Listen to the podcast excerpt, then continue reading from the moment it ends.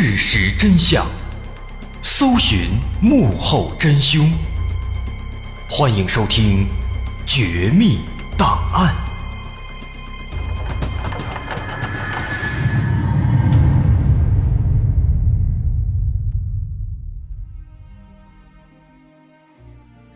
还原事实，探索真相。欢迎来到今天的《绝密档案》，我是大碗。今天这故事听起来会有点不可思议。说有一个年轻的小伙子，在一个烧窑师傅家里当学徒，师傅师母都是非常善良的人，对他犹如亲生儿子。但是没想到啊，好人命短，没几年师傅去世了。师傅去世以后呢，这小伙子竟然把师母给娶了，两人还领了结婚证。过上了夫妻生活。这还没完，又过了几年，师母也去世了，然后师傅和师母的女儿就站出来了，竟然要嫁给这个小伙子。这个小伙子他叫吕金然，老家在河南开封，他们家里非常穷，以种菜为生。在他十六岁那年。吕金然家穷的实在是揭不开锅了，没办法，正在读初中的吕金然只能辍学回家，想办法减轻父母的经济负担。此时，一个亲戚给他介绍了一项营生，可以去湖北恩施学习烧窑。于是，在一九七六年春天，在这位亲戚的介绍下，吕金然就来到了湖北恩施建始县。跟着一个叫做孙克敏的师傅去学习。这位孙克敏呢，别看是师傅，其实啊，他也就三十来岁。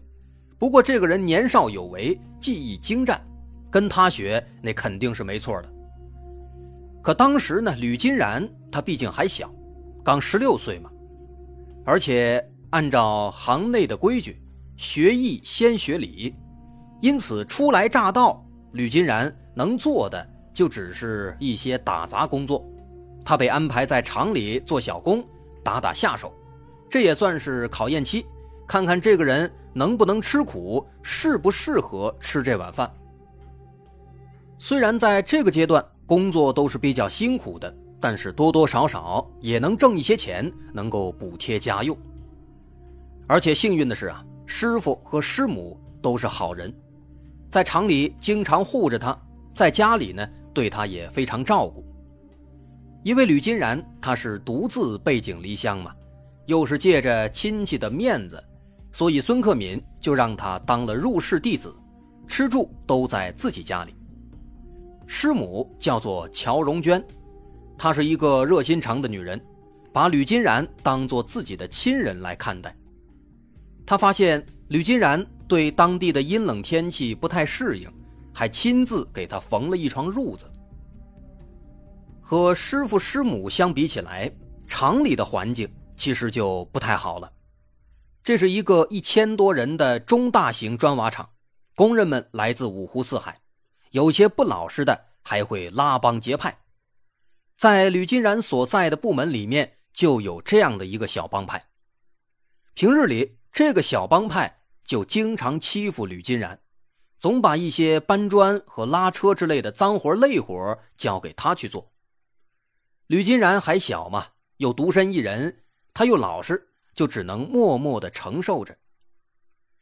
时间一长啊，师母乔荣娟就发现了不对劲，怎么吕金然最近总是显得那么累呢？仔细一问才知道，原来这是被欺负了。乔荣娟心疼坏了，把那些欺负人的工人们。给训了一顿。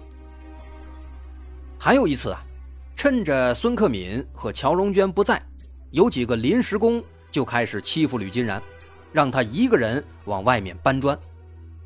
可是那么大的一排砖，一个人不知道要搬到什么时候呢？这很明显就是在故意搞他。吕金然当然不乐意了，他也看出来了，于是就拒绝，并且和他们理论。结果没想到啊。那几个人二话不说，把吕金然团团围住，对他开始拳打脚踢。而且他们下手非常重，没两下，吕金然就被打得鼻青脸肿，鼻子和嘴巴都开始出血。就在这个时候啊，乔荣娟骑着自行车从旁边路过，她凑过去一看，被打的竟然是吕金然。乔荣娟气急了，随手捡了一块砖头，冲上去就和那帮人拼命。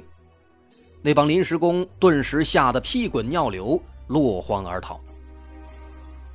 在那一刻，在吕金然看来，师母宛如女神，在师母娇小的身体中。竟然爆发出了如此强大的力量，吕金然被深深的感动了，他下定决心一定要好好的报答师母的恩情。往后的日子里，这样的事情还时有发生，师傅和师母每次都看在眼里，他们也实在是心疼，就想着让吕金然提前结束这段考验期，让他直接到师傅的身边。去学习烧窑，如此一来，有师傅看着，就不会有人欺负他了。但是这种事情啊，他们自己是做不了主的，是领导说了算的。于是打那开始，孙克敏和乔荣娟就经常去领导家里说明情况，每次和领导一起吃饭聚餐了，也会带上吕金然混个脸熟。另一方面呢。吕金然的家里虽然穷，但他父亲以前是木匠，吕金然因此也掌握了一些木工技术。既然有这项优势，在师傅的点拨下，平时只要发现领导家里有家具坏了，哪里需要修修补补了，吕金然就主动上门帮忙解决问题。这一来二去，领导也开心了，对吕金然的印象也还不错。于是渐渐的，在师傅师母和吕金然自己的努力下，领导终于松口了，让吕金然直接跳过了考验期，直接跟着孙克敏去学技术，并且不久之后啊，师傅还帮他争取到了一个拖拉机司机的位置。在高兴之余，吕金然也更加感激了，师傅和师母都是好人。他开始更加尽心尽力的工作，平时生活上也经常帮着师傅和师母一起洗衣做饭，俨然就变成了一家人。这眼看着一切都在往好的方向发展，可是接下来的一场变故却为之后的奇葩故事埋下了伏笔。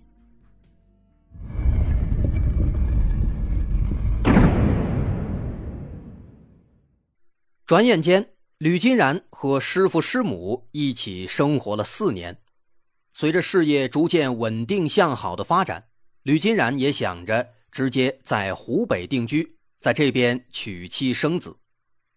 这也是师傅和师母所盼望的，毕竟这么多年来，他们早已情同家人。但也就是在这个时候啊，不幸却发生了。一九八零年十二月。孙克敏在工作中遭遇车祸，被紧急送到医院。等吕金然和师母乔荣娟闻讯赶到，孙克敏已经奄奄一息了。他不舍得看着徒弟，留下了最后的遗言。他说：“希望吕金然在自己去世以后，能帮忙照顾好师母，照顾好咏梅。孙咏梅是师傅和师母的女儿。”那年才只有九岁呢。等师傅说完这番话，他就闭上双眼，咽下了最后一口气。吕金然早已泪流满面，听着师傅的嘱托，他使劲的点头，但是他却不知道，以后的日子会越来越艰难。在师傅去世以后，由于自己没有住处，吕金然仍然只能。在师傅和师母的家里一起住，好在家里除了师母和自己，还有咏梅，这才让吕金然没有感到那么尴尬。在家里尚且如此，在外面就更不用说了。打那以后，只要是吕金然和师母乔荣娟在一起出现，就会有人在旁边窃窃私语。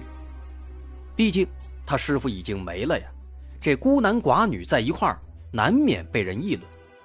甚至有人说，这乔荣娟克夫，把丈夫克死了，现在又来勾搭徒弟，说她不守妇道。这些话呢，光在背后说也就算了，还有的甚至在大庭广众之下就开始造谣。有一次，乔荣娟因为工作的问题和人吵了起来。本来这件事呢是对方的错，乔荣娟是有理的。可对方发现自己说不过了，于是就当着好多人的面，指着乔荣娟的鼻子就破口大骂：“哎呀，大家都来看啊！这个女人和比自己小十岁的徒弟天天混在一起，也不知道在干什么，不守妇道，真不要脸！”这番话让乔荣娟当场懵了，她想争辩，但是自己又无法争辩。他无法自证清白呀。于是，明明是他自己在理的一件事情，就这样变成了哑巴亏。他只能跑回家中，默默的抹眼泪。都说是墙倒众人推呀，除了师母乔荣娟，吕金然的日子也不好过了。在孙克敏去世以后，没有了师傅做靠山，吕金然在厂里的地位急转直下。他处处被排挤，拖拉机也不让他开了，技术活也不让他干了，最后他只能重新回去去搬砖。这让吕金然非常痛苦，他想辞职回老家，但是每次向师母提出离开的想法，师母就会偷偷的落泪，这让他很不忍心。回想到几年来，师傅和师母对自己恩重如山。师傅临走之前，更是嘱托自己要好好照顾师母，他确确实实也是不能离开的。经过很长一段时间的挣扎，他还是决定留下来，履行诺言。然而，不幸再次降临到了他头上。一九八一年十二月二十三日，厂里再次发生了安全事故。一堵砖墙突然坍塌，吕金然被当场砸晕，他的眼睛四周被砸得血肉模糊。师母乔荣娟急坏了，赶紧叫来厂里的汽车，把他送到医院。车程有两个小时，随着汽车颠簸，吕金然一路上哼哼唧唧，非常痛苦。于是乔荣娟就把他抱起来，像哄孩子一样，慢慢的哄着。等吕金然被送到医院，终于从抢救室里被推出来，他的眼睛已经被缠满了绷带。医生说需要很长一段时间的恢复，他才能重见光明。于是，在那之后的两个月时间里，师母乔荣娟就成了吕金然唯一的依靠。她细心的照料着，一日三餐一勺勺的喂，为他擦脸、洗头。洗脚，扶他上厕所。当时，孙克敏和乔荣娟的女儿也只有十岁，为了照顾孤苦无依的吕金然，乔荣娟只能把女儿送去姥姥家，在医院里一心一意地照顾着这个小伙子。两个月之后，当吕金然拆下绷带，眼前的师母肉眼可见的憔悴了，吕金然感动的哭了起来。他拉着师母的手，泣不成声。但乔荣娟的回答却轻描淡写。她说：“你叫我一声师母，那就是我的孩子，我照顾你理所应当嘛。再说了，我就比你大十岁，你就把我当成亲姐姐吧，以后就叫姐姐。”于是从那开始，应乔荣娟的要求，他就改口把师母。改成了姐姐，咏梅就叫他舅舅。这两个月的时间，可以说就和当年一样，乔荣娟再次用自己娇小的身躯拯救了吕金然，而吕金然的这股感动，也渐渐的让他产生了一些奇妙的想法。每当吕金然静下心来，他发现自己的脑海里面就经常想到乔荣娟。作为师母，乔荣娟对自己是恩重如山，师傅去世以后，他仍然在不断的为自己操心受累，这让吕金然时时刻刻都感受到温暖和感激。有一天，当他再次看到善良贤惠的乔荣娟为自己洗衣做饭的时候，突然，一个大胆又让人难以置信的念头窜了出来。他想，我要是能娶师母为妻，那该多好啊！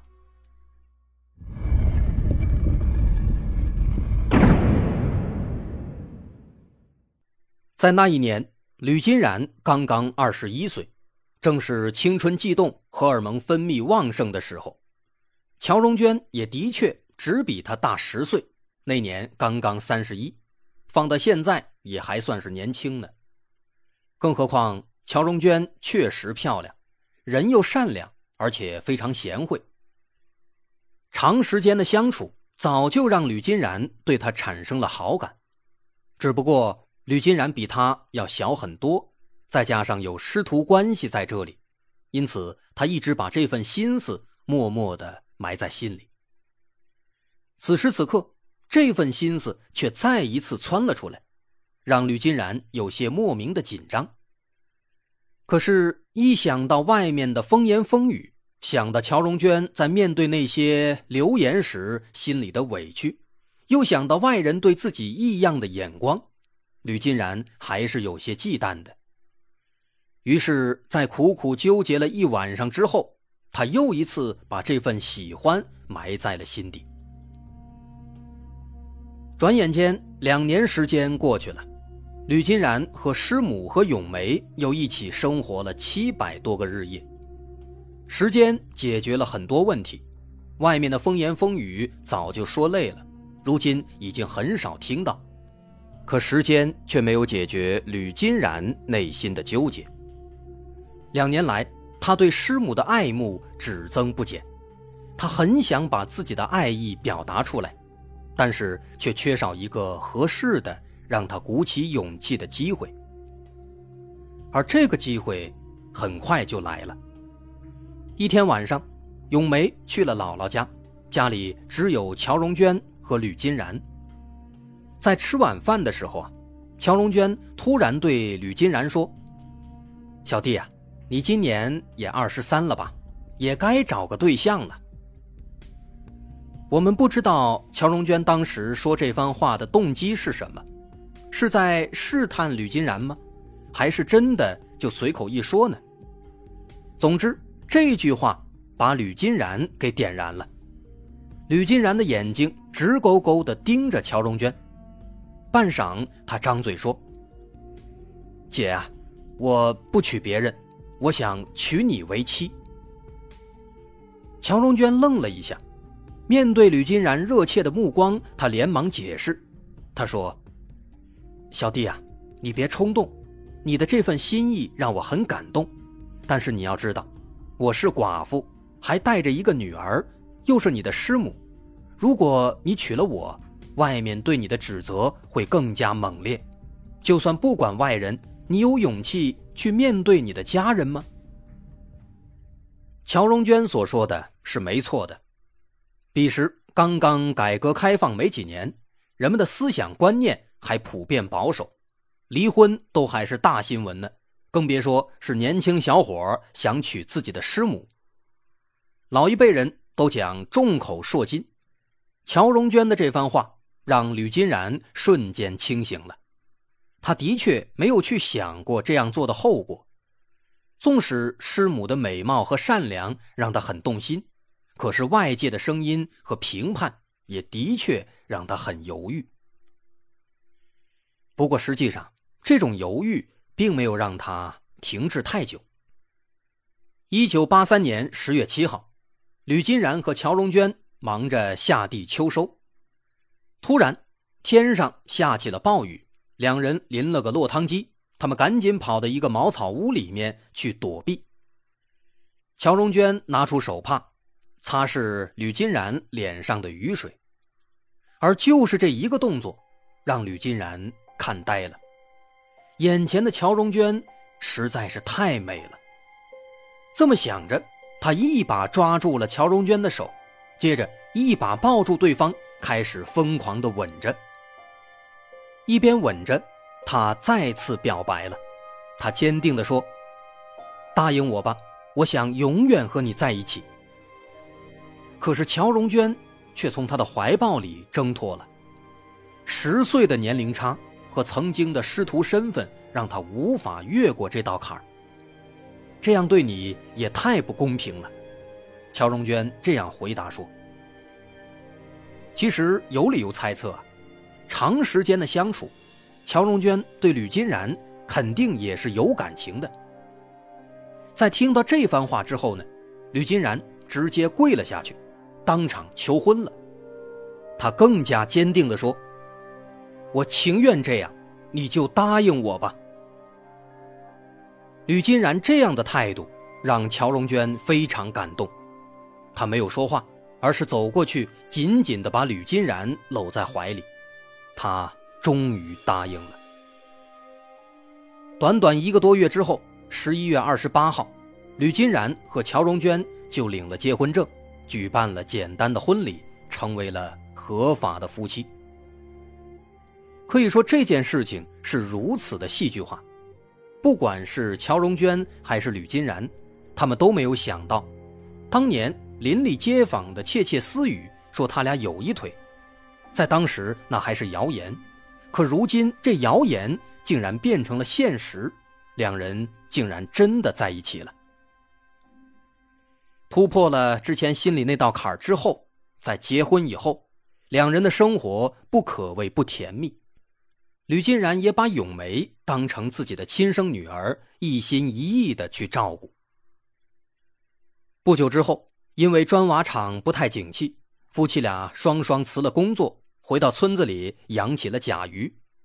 两人都很用心，四处拜师学艺，最终果然成功了，每年都能有一万多的收入，这可是妥妥的万元户了。而与此同时，咏梅也很争气。考上了县里的重点高中。此时一切都是美好的，但是命运就是这样的一波三折。好日子刚刚过了三年，一九八六年，乔荣娟被确诊为肝癌晚期，医生说她最多只能活半年。我们常听说很多人都是被癌症给活活吓死的，似乎的确如此。在得知自己的病情以后，乔荣娟的情况急转直下，没多久她就卧床不起了。于是吕金然既要照顾卧床不起的妻子，还要经常去县城里面给咏梅送吃送穿，就这样每天起早贪黑，苦苦地支撑着这个濒临破碎的家。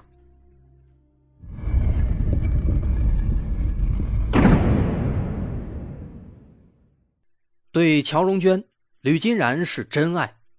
白天忙了一天，晚上回来还要为妻子熬药喂药。乔荣娟经常会呕吐，有时根本来不及拿垃圾桶，他就用手去接着。乔荣娟背部溃烂，他就用手托着让她睡觉。日复一日，每天都是如此。虽说那几年他们挣了不少钱，但是。他们家几乎没有盈余了，妻子生病，女儿上学，这都要花钱，他甚至还欠了不少。不过好消息是，在吕金然的悉心照料下，乔荣娟的病竟然渐渐的有所好转了。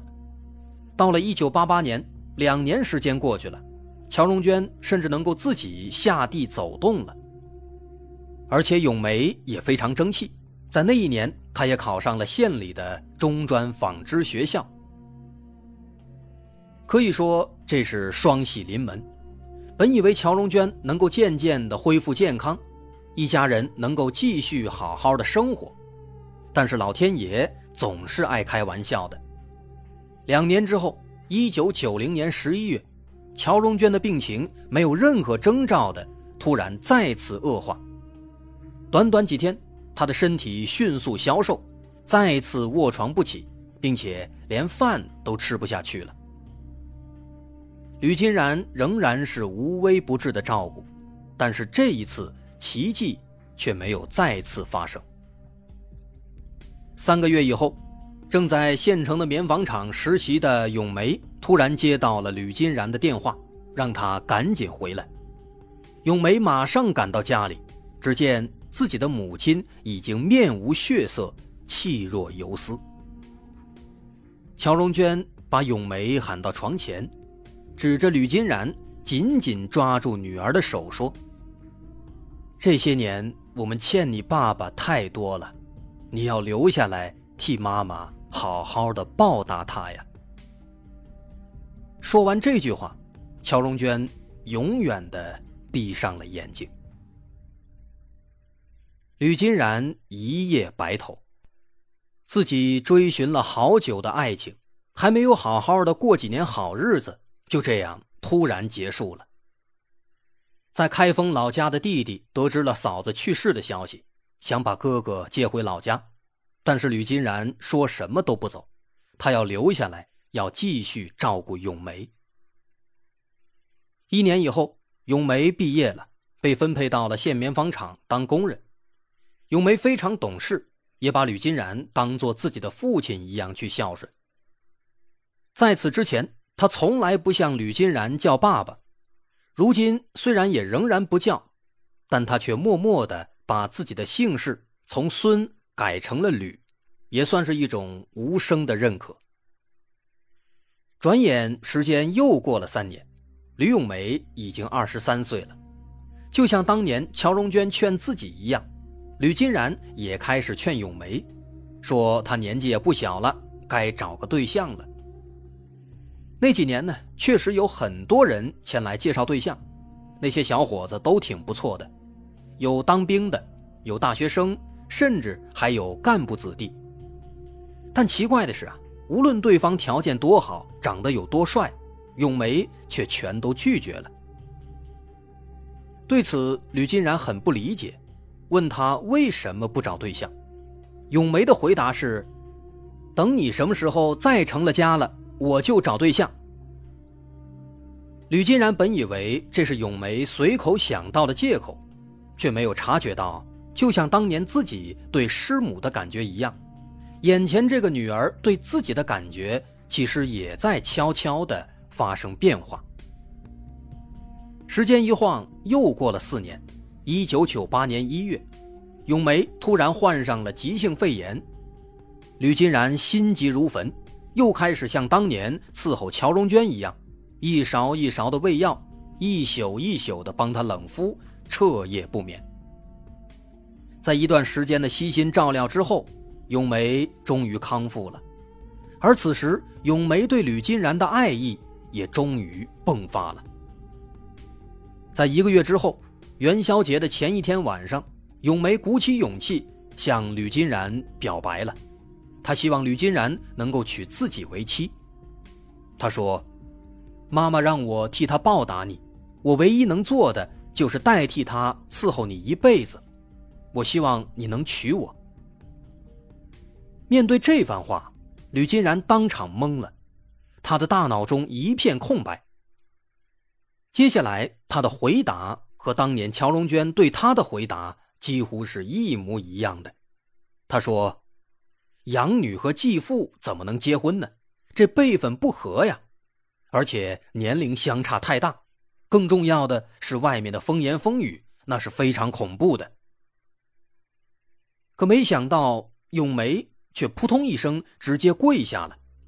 他反驳说：“你当初和我妈结婚，不也是辈分不合吗？你们俩也差十岁啊，我和你也差了十岁，这叫一报还一报，天经地义。”吕金然听了，脸色铁青，他让咏梅起来，但是咏梅却不起。他说：“你不答应，我就不起；你不娶我，我就死。”这让吕金然彻底憋不住了。他大声的吼着说：“继父娶养女，这叫爱情吗？这叫乱伦，叫伤风败俗，叫灭绝人性。你我都会不得好死的。”说完，吕金然愤怒的冲出家门，跑到乔荣娟的坟前，默默的擦眼泪。而咏梅呢，她彻底钻进了牛角尖。